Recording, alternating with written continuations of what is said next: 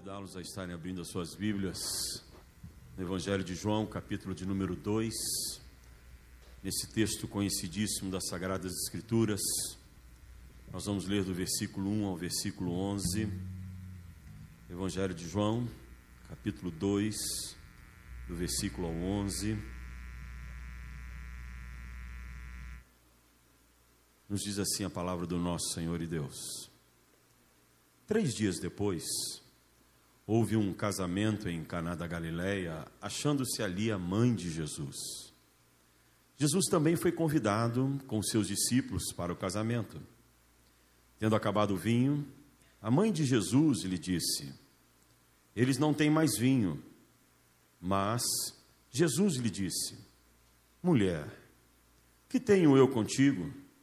Ainda não é chegada a minha hora. Então, ela falou aos serventes: Fazei tudo o que ele vos disser.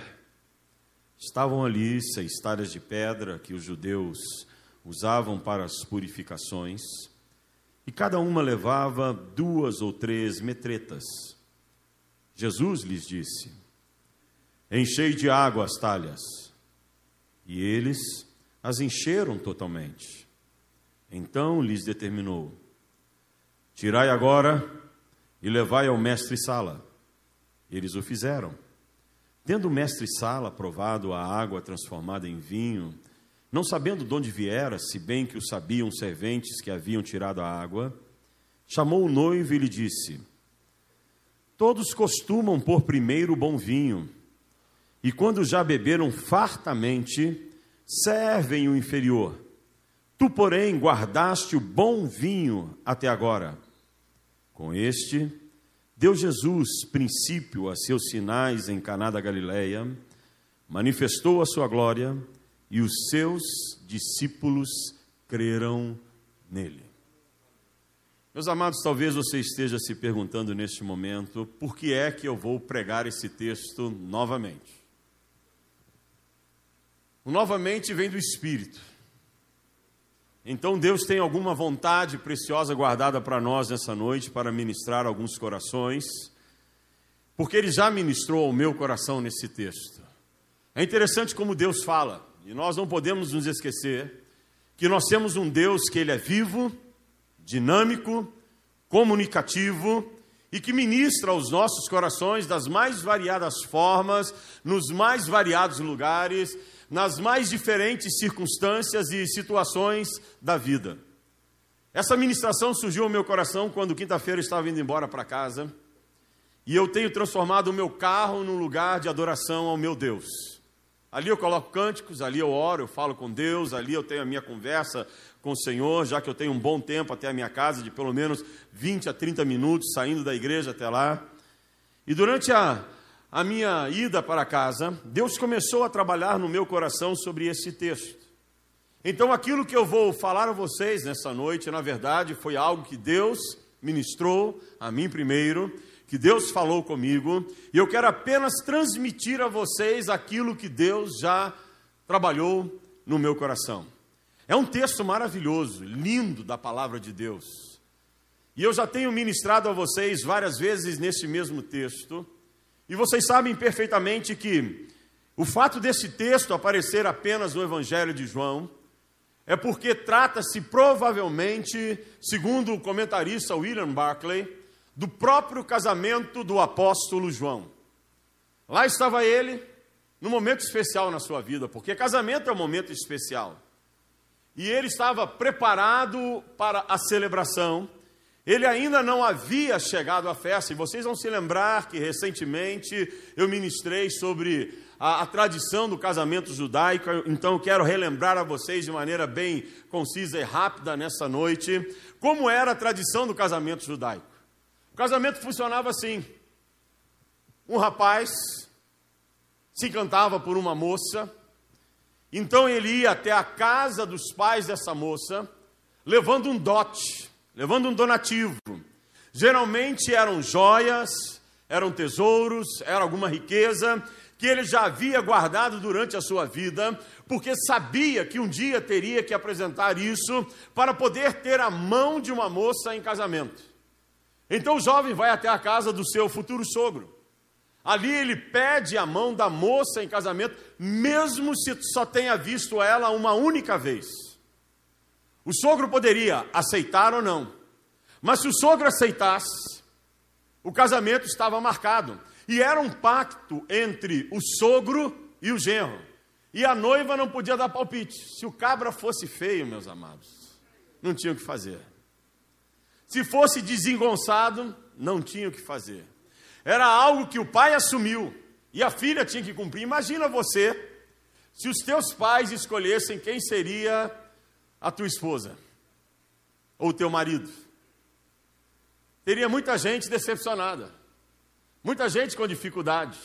Mas era assim que funcionava. Então o pai fechava o acordo com o noivo. O noivo, então, ele ia embora para a sua casa e ele tinha uma função que só poderia voltar para buscar a noiva quando a casa onde eles fossem morar já estivesse pronta, construída. E junto com aquela casa teria um quarto da noite de núpcias, aonde ele estaria com a sua noiva naquela noite tão especial. Então ele saía e poderia voltar a qualquer hora. A qualquer momento ele poderia retornar. Então, para que a noiva não fosse pega de surpresa, e bem assim, as virgens ou as suas amigas que ela convidara para que pudesse acompanhá-la no casamento. Todas as noites a noiva dormia vestido de noiva. Imagina isso, que transtorno.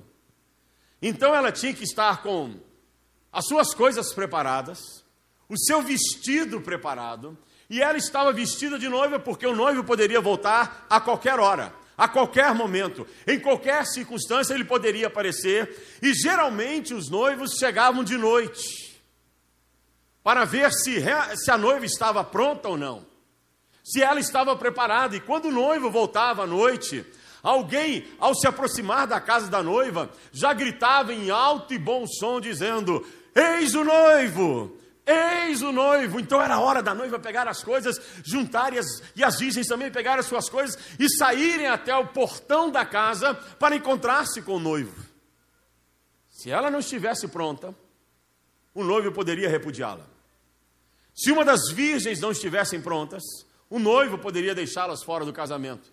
É aí que entra aquela fantástica passagem, uma parábola das dez virgens, e você começa a compreender a dinâmica da palavra de Deus, a dinâmica do Evangelho do Senhor, que Cristo é o noivo, nós, a igreja, somos a noiva, e ele voltará a qualquer momento, e nós temos que estar preparados para o dia em que o noivo voltar, e os anjos tocarem a trombeta, dizendo: Eis o noivo, possamos subir com ele para estar na glória para todos sempre.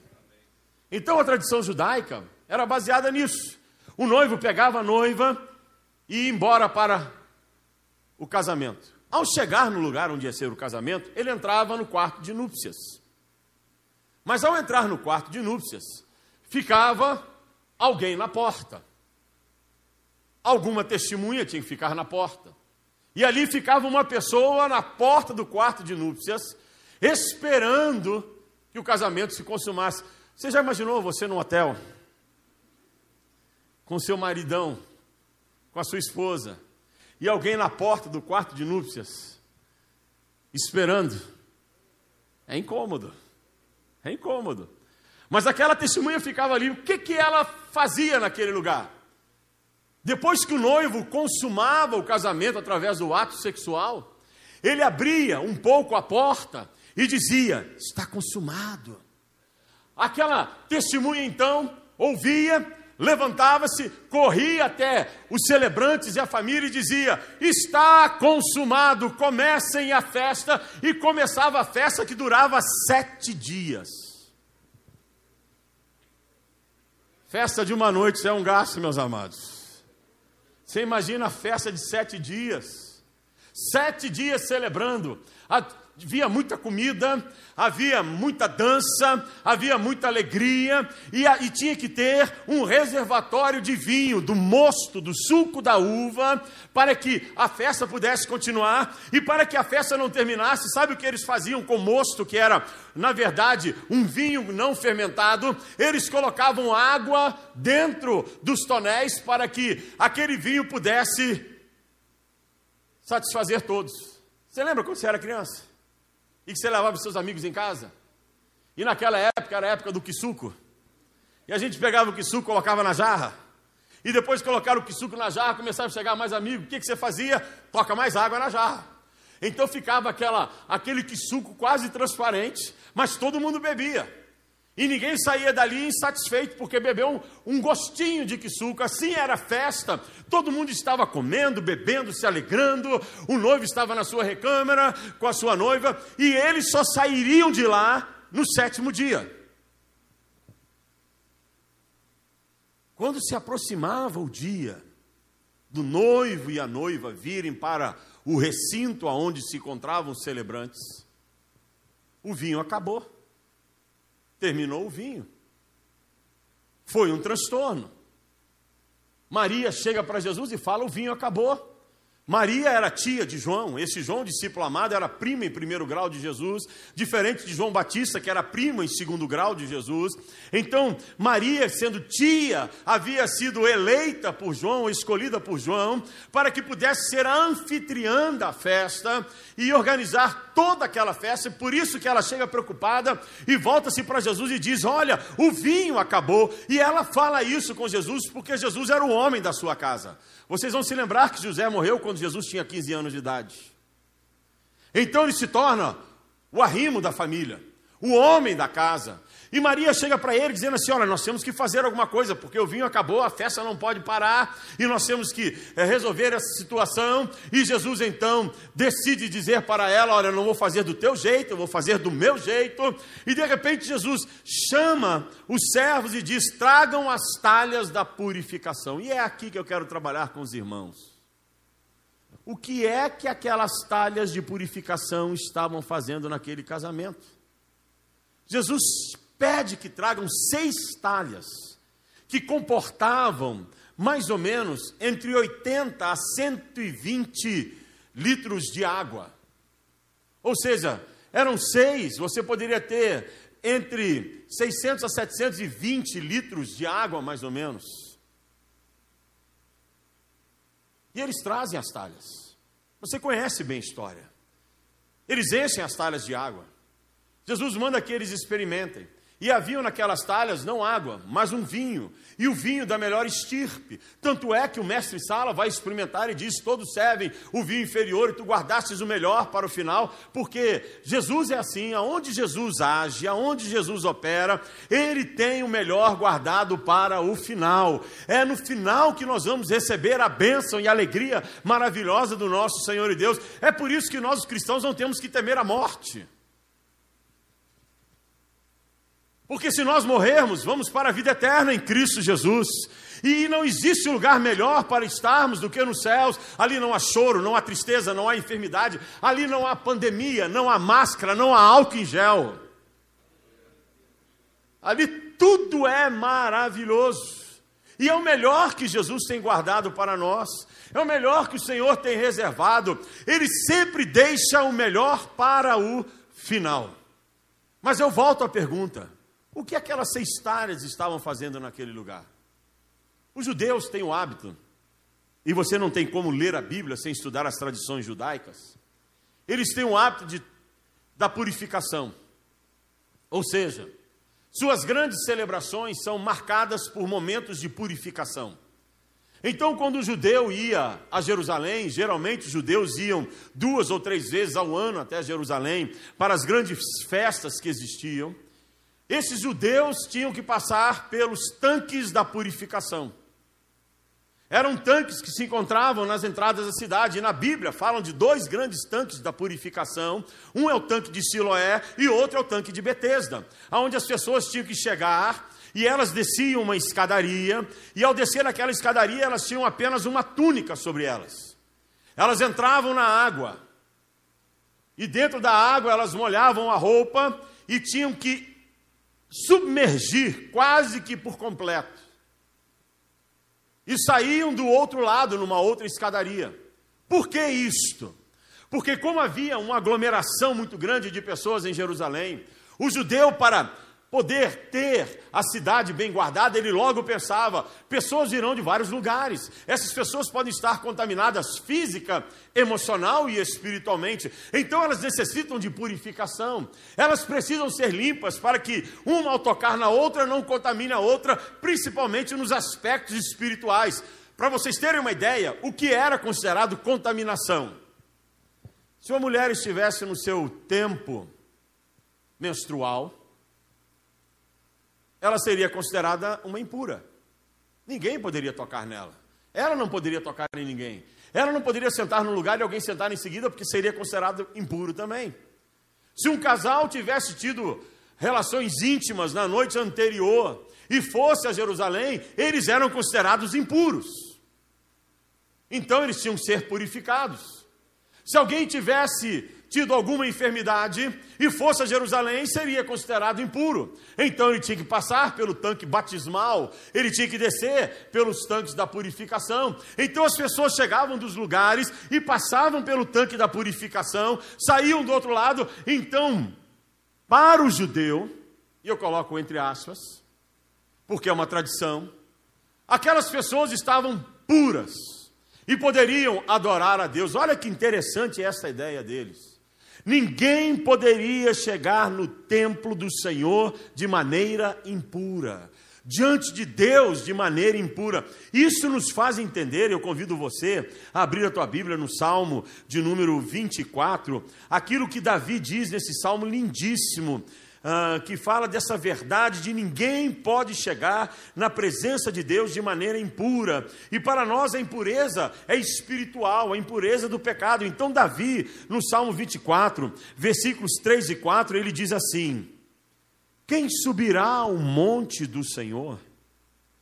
Quem há de permanecer no seu santo lugar? O que é limpo de mãos e puro de coração, que não entrega a sua alma à falsidade, nem jura dolosamente.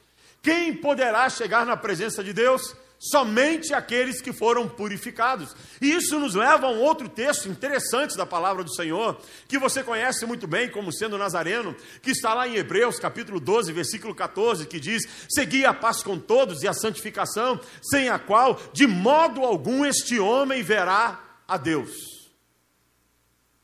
Então, a, o pensamento da purificação que a Bíblia apresenta, ele vem da tradição judaica.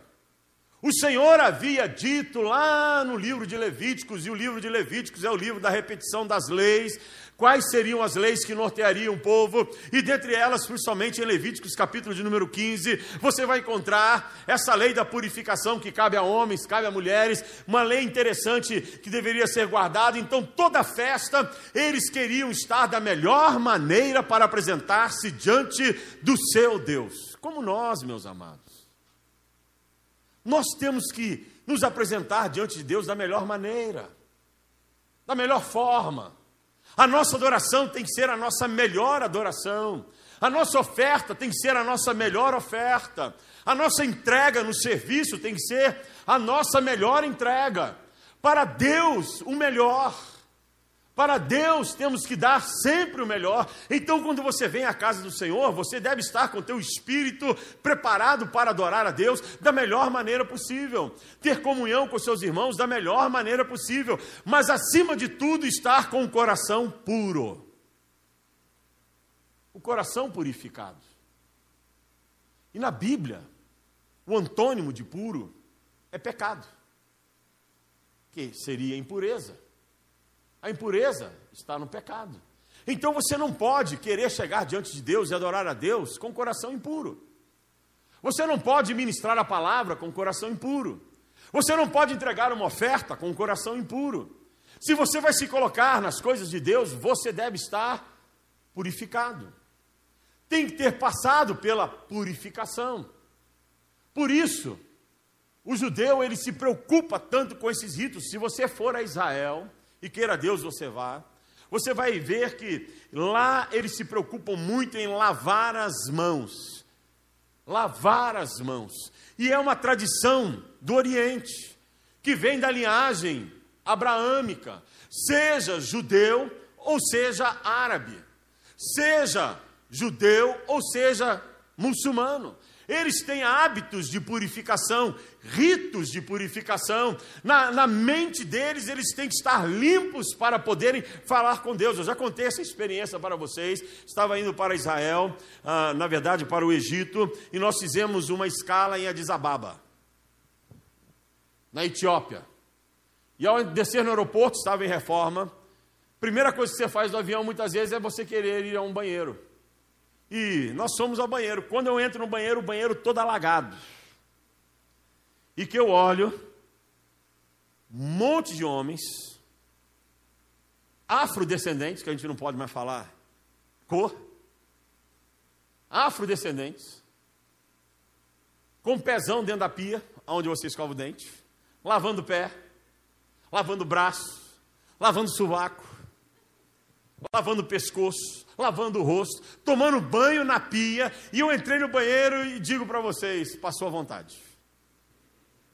Passou à vontade. E eu fui perguntar para alguém que estava lá o que, que eles estão fazendo. Do lado do banheiro existia a sala de oração. E o muçulmano ora três vezes ao dia. E aquele era o momento próximo da hora de oração da manhã.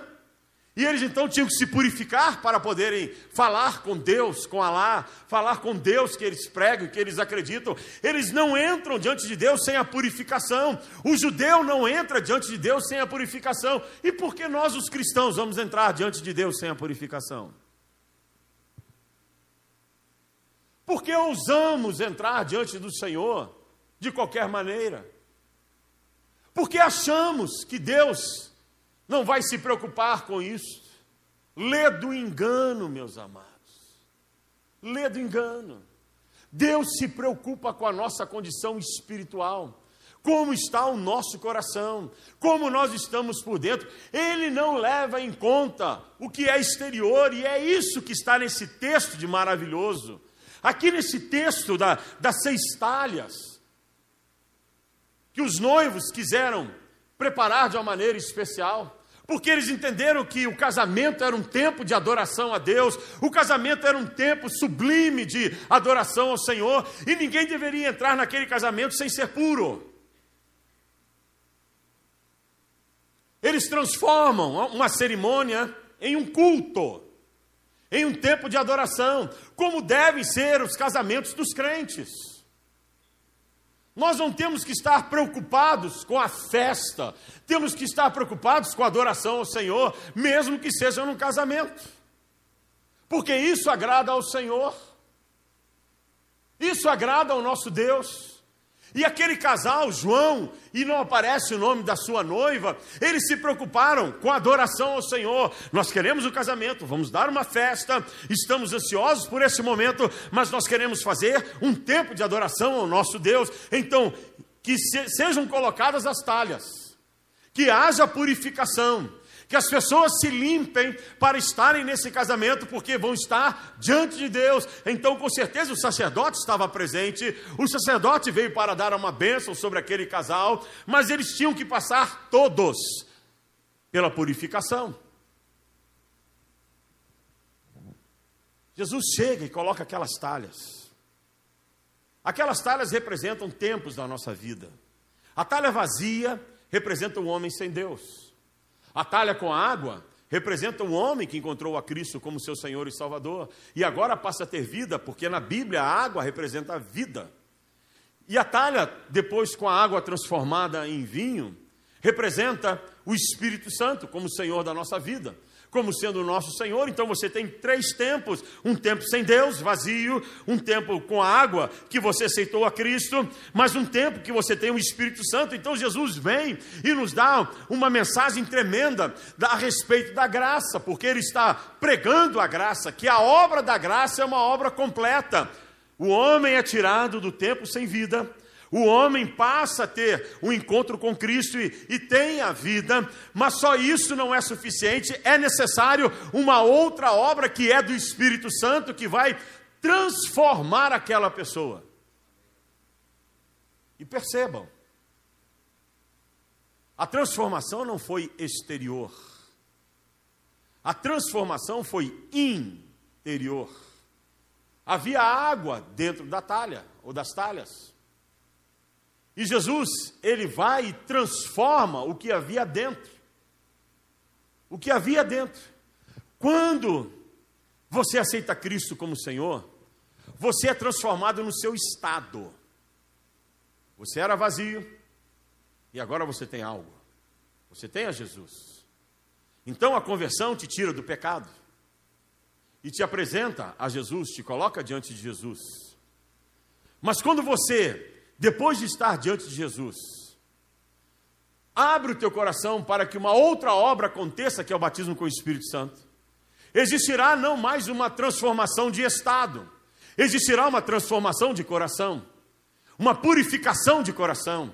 Então você será purificado por dentro. A primeira obra te coloca diante do Senhor, te justifica, te regenera e te adota. A segunda obra muda o teu caráter. A primeira obra muda a tua condição. Você deixa de ser pecador e passa a ser filho de Deus. A segunda obra muda o teu coração, de filho de Deus que ainda tem as suas contaminações, porque trazemos em nós uma natureza caída. Você é transformado interiormente em alguém que vai vencer o pecado, vai vencer as suas debilidades, vai vencer a si mesmo e vai ter uma vida agradável ao Senhor, de tal forma que Deus, ao tomar daquilo que está dentro de você, vai dizer: Este é o melhor que tu poderias me dar. Então Jesus está falando de transformação interior. O primeiro milagre fala de transformação do coração. Aquele que mente já não mente mais. Aquele que rouba já não rouba mais. Aquele que enganava já não engana mais. Aquele que pecava já não peca mais, porque o Senhor Jesus veio através do Espírito Santo e purificou aquele coração, transformou o que havia no interior. E é isso que Deus quer fazer conosco. O que Deus quer fazer em nós não é nos transformar exteriormente, mas é transformar o homem, cada um de nós, por dentro, para que tendo um coração purificado, possamos expressar a melhor adoração adoração, o melhor louvor, a melhor gratidão, a melhor excelência de vida para o nosso Deus, tendo o coração purificado, possamos agradar a Deus. Então, meus amados, não se engane, não engane a si mesmo, achando que pelo fato de você estar na igreja, significa que você está salvo, porque não é verdade. Há necessidade de algo maior a necessidade de você ter uma experiência com Cristo. E a necessidade de você ter uma experiência com o Espírito Santo. Na conversão você tem uma experiência com Cristo. Na santificação você tem uma experiência com o Espírito Santo.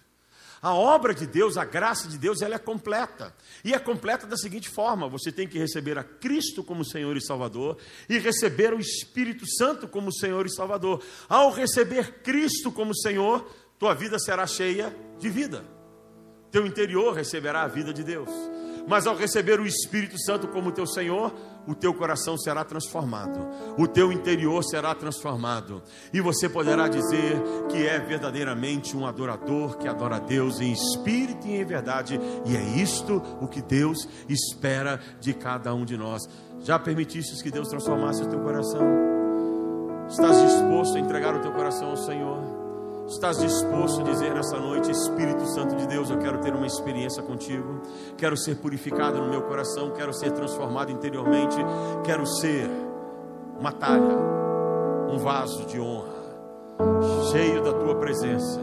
Quando olhares para mim, possa se alegrar comigo. Quando tomares aquilo que eu tenho dentro de mim, possas dizer: Eis o melhor que tu poderias ter, eis o melhor na tua vida. Queres ter uma experiência com o Espírito Santo nessa noite? Feche os teus olhos. Curva a tua cabeça e fale com Deus. Deus nessa noite te trouxe aqui